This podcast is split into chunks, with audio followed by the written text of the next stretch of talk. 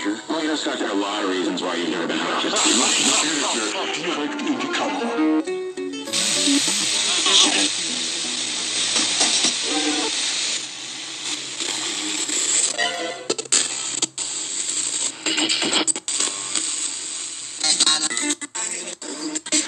You know what? I think you're too kind. I really do. You studied them. Con el permiso de todos los oídos que hoy me escuchan, si es que esto lo escucha alguien, este bello avatar que les acompaña el día de hoy con esta hermosa voz, mira, hoy te quiero explicar acerca de las frecuencias. No es un secreto que cada ser humano en este mundo tiene cierta frecuencia, es decir, cierta vibración personal que nos produce algo. Hay personas que nos caen bien, hay personas que nos caen mal. Sin embargo, olvidamos que originalmente, en la antigüedad, los seres humanos solo se les permitía tener una frecuencia en sus sentimientos, es decir, vibrando frecuencias únicamente o muy bajas, en donde abundaba el miedo, o con frecuencias muy muy altas en donde abundaba el amor. Sin embargo, justamente esta generación de seres que vamos a llamarle eran bidimensionales, dieron a consecuencia los seres que hoy en día son tridimensionales, es decir, como si fueran, eh, lo podemos ver con una analogía con las partículas, es decir, generaron una persona que se le puede llamar persona neutrón. Pero ¿qué es una persona neutrón? Es la combinación de una persona electrón y una persona protón. Existen las personas electrones. Su frecuencia es muy baja.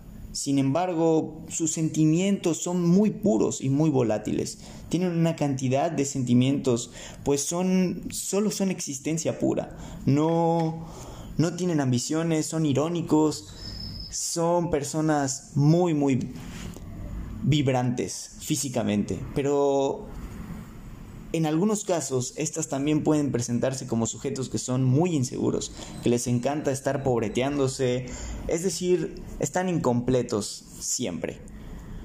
También existen las personas protones.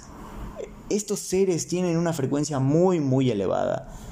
Pero lo que pasa con, con estos seres es que sus sentimientos y sus cuerpos no lo transmiten, no lo vas a notar proveniente, lo vas a notar únicamente en sus pocas pero notorias faltas de empatía con la realidad, pues sienten poco por el mundo exterior, el mundo eh, físico, a la vez que sienten muy poco por los seres humanos. Su ambición es muy muy elevada, entonces tienden a ser personas muy egoístas, tanto para bien como para mal esa gran evolución del ego como del ser los hace ser muy serios, muy francos y son de dimensiones entre comillas elevadas. Afortunadamente quedan muy pocos de estos seres en la Tierra, pues aquí abundan hoy en día las personas neutrón.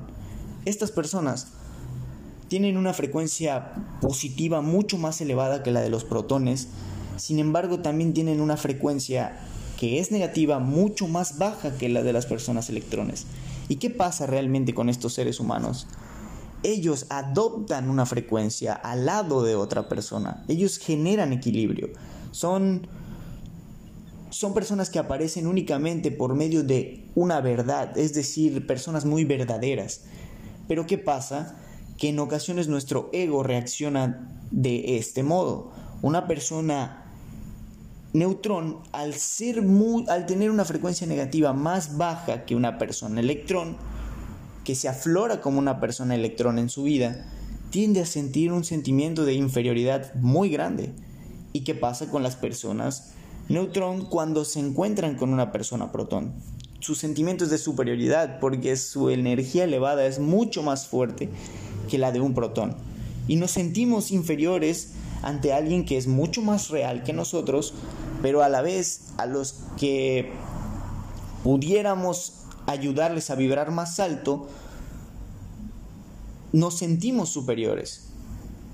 El verdadero ser es aquel que sabe cuándo enseñar y cuándo aprender. Al final todos iremos modulando nuestra frecuencia y todos tenemos que entender que somos todos neutrones. Debemos aprender y debemos enseñarnos.